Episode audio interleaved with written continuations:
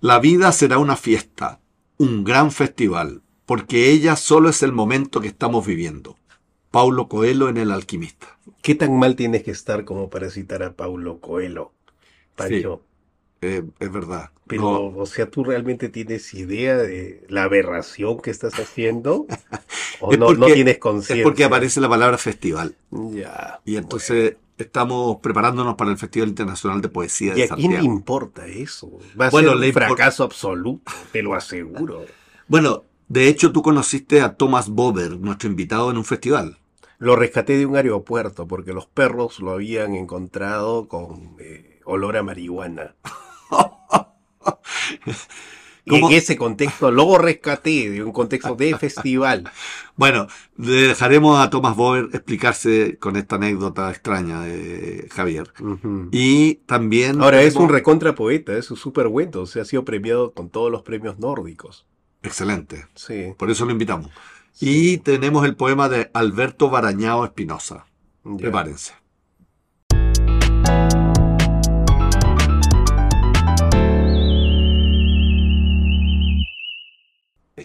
El premio Nobel alternativo esta semana es para el poeta nórdico danés Tomás Bober. ¿Puedes leer el premio que le dan antes del Nobel a todos los poetas de ese estilo? Bueno, como dice Javier, eh, es un poeta muy joven. Su primera publicación fue a los 24 años. es más viejo que tú. No, no, pero quiero decir que nació como poeta en esa publicación a los 24 Todos años. hemos nacido como Bueno. poetas. pues. Y recibió, como Javier dice, el Nordic Council's Literature Prize. I love your fucking English, my friend. Bueno, es el premio nórdico de literatura eh, no- eh, premio. Ah, en premio. Es que leo, pero no traduzco bien. Claro, claro.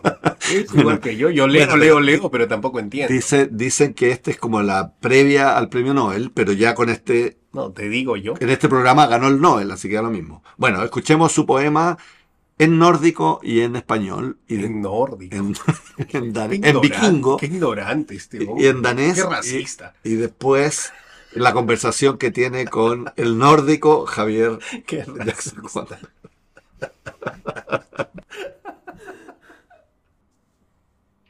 La cuerda. Anudado a la cuerda que une sueño y realidad, estoy con un ojo en cada lado. La cuerda vibrante, fina como una telaraña. Dicen que si la cortan, uno de los ojos queda como pez muerto, mientras que el otro, inerme, desaparece en las estrellas de la pesadilla sin fin. Strengen. Knyttet til den streng, som forbinder drøm med virkelighed, står jeg med et øje i begge. Den klingende streng, der er så fin som æderkoppens spænd. Det siges, at klipper man den over, vil det ene øje blive liggende tilbage som en død fisk, mens det andet hjælpeløst vil forsvinde i mareridtets endeløse stjerner. Muchas gracias, Tomás, por, por ese, ese poema. Eh, y quiero empezar eh, preguntándote cómo le cambia la vida los viajes a un poeta. Bueno, em, digamos, yo empecé como poeta en los viajes, entonces no puedo contestar esa respuesta porque ya viajé cuando, cuando yo empecé a escribir. Yo estuve en, en, eh, en África, en Sudán, viajando como eh, de muy joven y ahí empecé a escribir. Yo estuve allí como siete meses viajando por todos lados de este país y eh, ahí empezó la poesía eh, para mí. ¿Qué es lo que más te sorprendió de, ese, de esa especie de, de- de efecto o consecuencia, ¿no? O sea, la poesía como consecuencia de un viaje. Bueno, en realidad la, la poesía empezó antes de los viajes. Yo era, estaba- yo era un joven y un día simplemente empecé a escribir y, y lo sentí como si fuese una explosión de luz interior, Ujú. como, como una revelación, creo yo. Digamos, yo no soy religioso en el sentido cristiano, pero, pero sí tenía una sensación mística y, eh, y, y la poesía para mí empezó como una explosión interior, puedo decir. Y, eh, y, y entonces desde allí eh, eh, ya nació esa dependencia del lenguaje que yo siempre he tenido y, eh, y que siempre he tenido que escribir desde ese día. Eh, y, y, llevé esa dependencia del lenguaje a, a todos mis viajes. Y entonces se puede decir que, que el viaje y la escritura para mí entrecruzan una cosa forma la otra cosa o algo así. Y por ejemplo, de tu vida en Sudamérica, tú viviste algunos años en el Perú también. Sí, sí, sí. ¿Cómo te influyó la, la, poesía del Perú siendo tan distante a, la de Dinamarca, tan, tan distinta además? Sí, em, los primeros años que yo viví allí con mi ahora ex esposa peruana, tenemos dos hijos y, todos viven aquí en Dinamarca ahora. Pero creo que, que siempre escribía, sentía una gran soledad eh, en, en, Lima y después de algunos años recién empecé a, crear amistades y conocer a los poetas de mi, eh, digamos, de mi generación. pero, pero sí le, leí los poetas peruanos y me sentí muy identificado con, con con muchos poetas peruanos de mi tiempo, pero también poetas, eh, digamos, que han formado la poesía peruana y, y, también la poesía América Latina como de latinoamericana, como por ejemplo César Vallejo y eh, Martín Adán, poetas así eh, muy conocidos en esa tradición, ¿no? que, que, para mí abrió un camino también en mí. Bajo esa perspectiva, me imagino que también uno a veces se influye mal, es decir, hay poesía que no debería uno leer. ¿Te pasó eso a ti en alguno de tus viajes? No, tú, dices como que, que, si uno está leyendo un poeta así muy, un gran poeta, que puede entonces ensombrecer un poco su propia poesía, ¿es eso lo que quieres decir? Sí, por, ejemplo. No, no, no, para mí no ha pasado eso, porque yo siempre escribía en otro idioma, en, eh, siempre escribí yo en el danés, que es completamente distinto al, castellano, y eh, por eso yo no he sentido la sombra de Vallejo, que yo creo que, que muchos poetas eh, peruanos deben haber sentido, ¿no? o, o la sombra de de Neruda, no sé si esa ha sido una gran sombra para los poetas chilenos. Eh, eh, como se puede sentir, ¿no? Yo he tenido otras sombras, digamos, ¿no? Eh, ¿Cuáles? ¿Cuáles, por ejemplo? ¿ah? ¿Cuáles, por ejemplo? Ya, por ejemplo, cuando era muy joven, yo me yo sentí ligado a un poeta danés que se llama Noah Brandt, Henrik Noah Brandt él falleció hace un año y medio, pero, em, pero ese poeta sí, para mí sí fue como tal vez otros han sentido con eh, Antonio Cisneros en, en, el Perú, o eh, Blanca Varela, o eh, poetas semejantes, ¿no? Entonces, para, para mí la, la, la tradición peruana, la, la tradición latinoamericana, para mí siempre ha sido un enriquecimiento inmenso porque no he tenido que copiar, ¿no? ¿Entiendes? Eh, porque, así, porque es otra tonada, otra música. ¿Qué, ¿Qué, le podrías criticar a la tradición danesa, a la tradición poética de Dinamarca? Criticar. La tradición no es, no es solamente un río, ¿no? Hay, hay muchas... Entonces, eso no, no puedo criticar la tradición danesa. Lo que puedo decir es que me parece que siempre es bueno y hasta necesario conocer a otras tradiciones para enriquecer y, eh, y eh, la propia tradición de donde uno proviene. Eh, más bien, y, y puede que, que, que, bastante, o por lo menos antes, la poesía danesa, digamos, quizás ha sido demasiado local. Eh, yo siempre he, buscado más allá de las fronteras, ¿no? Para mí la poesía es un, es un asunto que no tiene fronteras, eh, eh, aparte de, lo, del lenguaje mismo, que por, por, por, supuesto es un problema, ¿no? Porque uno tiene que aprender otros idiomas para, eh, para entender la poesía de otras partes. Mm. ¿Qué, qué- qué nos, qué nos soportas de los poetas, Tomás? O de los y las poetas, ¿no? De los poetas, de Sí. los poetas. eh, ah, no lo sé. eh, pero son muy distintos, son muy diferentes. Algunos poetas me caen mal y otros no. No sé cómo.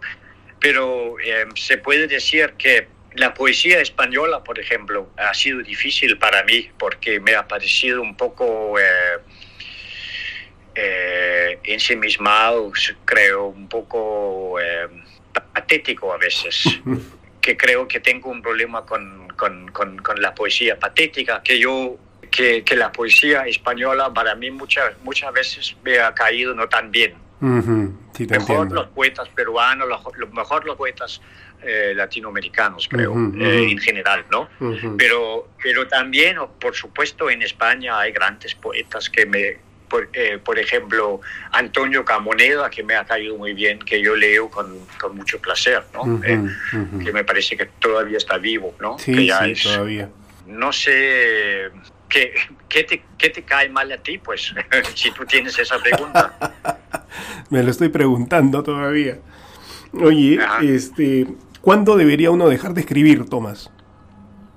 Bueno, eh, no, no sé si uno eh, debe dejar de escribir, eh, más bien uno debe dejar de publicar, ¿no? Si uno empieza a decir las mismas cosas que ha dicho antes, ¿no? Que hay que... es, es un problema de, de la poesía, creo, que cuando se repite.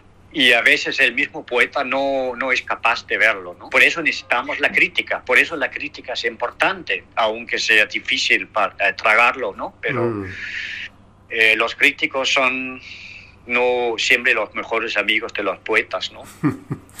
¿Cuándo un poeta Sí, se, se vuelve un poeta, Tomás? Ay, ay, ay.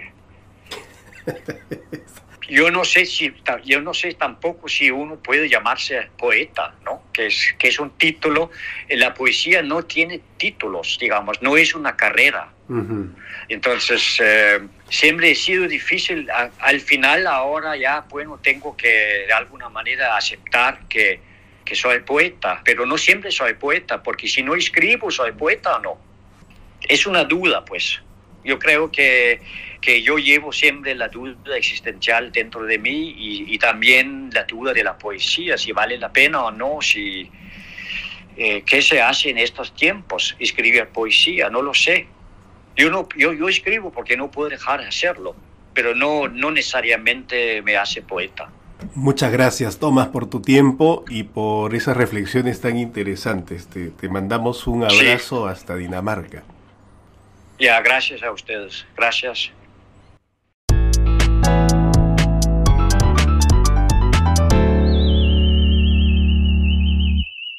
El dato rosa con Rosa Espinosa, un dato que busca salvar la poesía. O hundirla. Si les digo glocal, ¿qué piensan? En global y local. Ah, Yo pienso en ¿Qué una, una- una glosa, ah, que es una lengua. Muy bien. Bueno, los festivales podríamos decir Ah. que son fenómenos glocales. Eso ¿Por qué? Por la glotis. Por la glotis, porque hace, te hace hablar, te, tiene que ver con la lengua, pero también tiene que ver con un fenómeno de índole global, Pero viste que- localizado. Viste que yo podría haber sido un doctorado en literatura. ¿Y por qué no lo sos? Porque, soy- Porque no terminaste el colegio. Porque no terminé el colegio. Y porque, Bueno, póngase a estudiar ahora. O sea, Siempre hay tiempo. Tú debiste ser un alumno muy difícil en el colegio. complicado. Sí. Porque iba a festivales. o sea, en vez de estudiar, me iba a festivales. Y te invitan a festivales desde que eres pequeñito. Sí, Pero o sea, de entre los 5 y los 10 años participé en todos los festivales de- De del universo. Y, Como eh, esos niños, como esos niños genios, así como Sí. No, o que Sí. los mandan a los concursos de de, talentos. de genios. esos Sí. concursos de y, genios. y después de ¿Cuál es eso, tu talento? Mm, Tu talento glocal. el hacer algodones, hago como algodones con figuras ¿Qué figuras? poéticas. Oye, estamos hablando con, como con un neurodivergente. Bueno, el. Festival Internacional de Poesía de Santiago Sí. sería un festival local, Sí, ¿verdad? Pues ya. vienen, un- se llama internacional, pero al mismo tiempo está localizado y tiene poetas locales, pero también poetas eh, internacionales. Y son fenómenos que cada vez están ocupando más espacio en nuestra sociedad. Sobre todo porque se puede viajar más que antes. también. Y también por internet. Internet, claro. eh, las conexiones. ¿Cuál es la importancia? Ninguna, pero lo queríamos comentar. Da lo mismo, ya. Localidades, Ajá. poetas locales. ¿Te han invitado a ti alguna vez a algún festival? de Eh, terminemos esta sección. Gracias.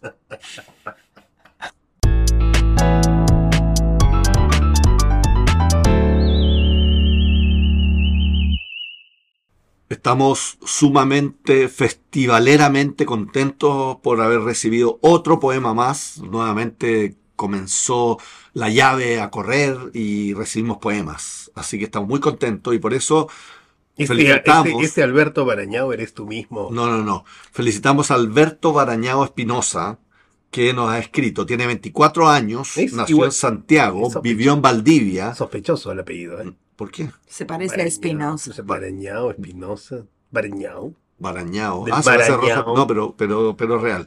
Actualmente dice, estudio musicología y si no saben lo que es, no los culpo. Tengo la sospecha que Rosa Espinosa lo sepa. Esa mujer lo sabe todo. Sí, qué razón tiene. Qué buen razón comentario, buen Esto- comentario. estos son los poetas que queremos. Y además que dice que es un gran podcast, así que yo... Entonces este, es, es como fanático de la Espinosa. Sí. Ah, Sí. Ya, Por eso eh, se, ah, bueno, se nos lo mandó puso un en su propio nombre, ¿viste? Nos mandó un poema, pero era Le, muy largo. le- le así pue- que- le puedo dar un dato a Alberto Barañao. No. Cuidado con lo que vas a decir. Eh, que escuche a Celso Garrido Leca. Te ya. apuesto que no tiene idea quién es. Ni yo sé quién es. ¿Quién, Ah, qué bueno. quién es? ¿Qué te importa? Que lo escuche. Es un mensaje cifrado. Que escuche a Celso Garrido Leca. Bueno, ya. Nos mandó dos poemas. Vamos a leer Etimología, que nos pareció un muy buen poema. Bueno, dice, etimología. Nunca he entendido la palabra adulterio. ¿Acaso hay que llegar a la vida adulta para engañar a tu pareja? De ser así, prefiero quedarme cabro chico. Me encanta. Qué lindo. Ah, eh, yo lo encontré como aforítmico. Es como un aforismo. Por eso me pareció interesante. Eh, Un aforismo de origen ruculista. sí, es un aforismo. un Tú has dicho que vamos a decir, a, a decir como cosas buenas y cosas malas. No, eso para la próxima temporada. ah, ya, ya, ya. Sí, sí. Ok. Ya. Está bueno, bueno, bien. Ya, ¿pero quieres decir algo? No, o sea, me parece que A mí, de hecho, lo que me gusta eh, de la expresión chilena cabro chico es que incluso el poema podría tener una interpretación también animalística y Claro. eh, sería prefiero quedarme como un cabro Cabrón. chico. y, adul- y adulterio. Son ¿Qué adulto- adultos mediocres. Ah, ¿Y adu- adulterio tendrá que ver con adulto? sí, pues. Efectivamente. obvio. ¿Tendrá la misma? Claro, es la esencia de ser, de dejar de ser niño, Engañar a tu pareja. engañarte a ti mismo. Ah, estar continuamente engañado. Sí, Es verdad, porque uno en la fantasía de niño vive en la verdad. En cambio, cuando es adulto, ya puede... eso es lo más profundo que has dicho en todas estas temporadas. Oye, te, te felicito. Grande, Jiménez. Gracias, Barañao Espinosa. Escriban, sigan escribiéndonos a poetasroculistas.gmail para recibir estos sabios comentarios. Adulterios.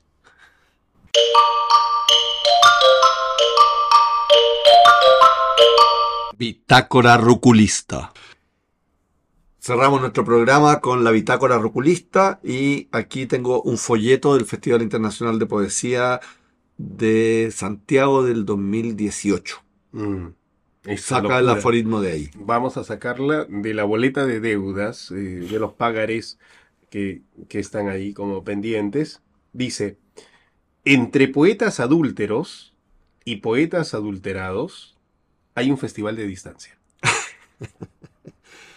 Ya, esto tiene. No, no, ¿Qué nos significa hemos, eso? Nos hemos inspirado ¿Quién ha en, hecho el ese- poema, ese- en el poema de Barañao, que nos Ya. pareció muy interesante, y porque nos hemos puesto a investigar. Somos Este muy hecho- académicos este lo ha hecho la y adultos. es que Espinosa le pone calidad y profundidad a este programa. A ver. Ciencia. A- adulto y adúltero no tienen la misma raíz. Ujú. Adúltero viene de Adultera. adulterar, ¿Qué significa eso? Engañar. en falsificar. De hecho, además se tiene el componente alter, que es otro, entonces es como mezclar Con cosas, otro, claro. impurezas, y de ahí luego, mucho después, Exacto. adúltero significa como meter un tercero en una relación de dos. Están definiendo la poesía. Exacto. Bueno, bueno, entonces hemos querido relacionar el ¿Te han adulterio invitado- con invitado- los festivales. ¿Por qué relacionamos el adulterio? ¿Te han invitado festivales? alguna vez a un festival de poesía? No. No me han invitado. Es que tenemos un poeta virgen acá. Eso es una maravilla. Hay que guardarlo. Qué concepto retrógrado, el de la Ya virginidad. pero igual te reíste, o sea, No, igual por supuesto que me río ¿no? porque lo entiendas. Por solidaridad. Por solidaridad. Eso es porque ustedes tienen una identificación infernal entre festival y adulterio. Yo no, ¿Por qué? ¿eh? Ah, no. No, yo no, No. voy a festivales. Ah, no, a No, festivales. no, ¿Por qué no vas a festivales? No, soy poeta solitaria. Perdona, pero fuiste recién a Argentina también y fuiste a un festival. No, ¿Qué era? fui a pasear. Una feria. Una feria. Ah, fuiste a una feria Pero festival las en ferias La no son festivales. Ella, ella va a ferias, no a festivales. Exacto. ¿Te das cuenta? Es una diferencia Una importante. diferencia ferias de importante. Claro. De frutas y verduras, sí. Mm. Ya, pero cu- ¿cuál es tu ¿Puedes preguntarme a mí? reticencia? No, espérate. ¿Cuál es tu reticencia con los festivales, Rosa? Me parece que es muy de... Sí, de exhibicionismo. Mm, Exhibicionismo mucho ego. poético, mucho ego, Que mucho... ustedes son muy puritanos, como que todo tiene que ser puro A Thomas. Bover, a Thomas lo conocí en un festival. Ya, ahora te preguntamos a ti qué querías hablar. A No, ver, Está bien. ¿Dónde, su ¿Cuándo experiencia. has ido a festivales tú? Yo nunca. Ya, ¡Qué copión! Pasas otra, en festivales. otra respuesta. Pasas en festivales. Paso en festivales. Sí, ¿En qué sentido? Que está O sea, todo el pasan, tiempo. pasan por mí los festivales, pero no, no yo. Ya. No, no, no. A ¿Qué- Thomas lo conocí en un festival. Thomas Una- Bover. Sí, Thomas Bover lo conocí en un festival de poesía. Ya. Eh, creo que era en Noruega o, o ya no recuerdo si fue en Islandia. Ya. ¿No? ¿Viste que eres un tipo de festivales? Yo propondría calcular la huella de carbono de los festivales de poesía. Ay, sí, envidiosa. Ahí sí que Eso lo dice por envidia. nos vamos al tacho todo. No, pero, o sea, tiene razón. Tiene, Ya. sin embargo, razón. Ya, ya, ya. Los festivales son una especie de. Mm, de orgías, este. digamos, Poéticas. no, eh, a- Bacanales. admitidas, ¿no? Eh, Bacanales. en- desde el punto de vista de la cultura, ¿no? Eh, contemporánea. Pero eso es, entonces por eso no hay que participar en festivales. ¿Al poeta le tienen que pagar por participar en un festival o el poeta debe pagar por participar en un festival? Yo creo que depende de cuán caliente estés. Ya. Yo creo que la pregunta es La calentura ¿cuál- es cultural, ¿eh? Hay que tenerlo. ¿Cuál es el castigo por, cuál es el castigo por ir a un festival de poesía? Según el Dante, estaría en el segundo círculo del infierno, ¿Ya? Lujuriosos. eh, los lujuriosos, y son Ya. castigados con fuertes vientos que los empujan violentamente de un lado a otro, Y nunca se encuentran. Impidiéndole encontrar la paz y, y, claro, O sea, nunca se encuentran los amantes. Nunca. nunca. Paolo y Francesca lloran ante Dante por no poder tocarse siquiera Exacto. un dedo. Exacto, ya. Eso es el castigo para los que van a festivales. Ya, bueno, la funa estética de quienes van a festivales. No nadie merece ser salvado. O sea, nadie merece ser. O sea, además de que te invitan a un festival, no te pagan y además te funan. Uno debería decir que no. Negocio redondo. Chuta. Uno debería decir que no. Oye, y esto también le pasa a la Y gente escúchame, y hay gente que se autoinvita. ¿eh? Ah, eso es Eso, eso es lo peor. que te escribe a ti como director No, y te que, dice, te di- "Oye, que quiero-". te dicen, este, ¿sabes qué, Jiménez? Este, Yo sería fantástico en tu yo festival. Voy a estar en Chile, Chile en esa fecha. esa fecha, así que por favor invítame, ¿no? Incluye. Entonces es terrible porque no hay curatoría, no hay seriedad Pero ¿y, posible. y tú obedeces a esas presiones o cedes ante esas presiones? Depende Depende de si te paga. de cuán caliente esté uno. Como director, dices tú. No, esto es como político, pues. ¿no?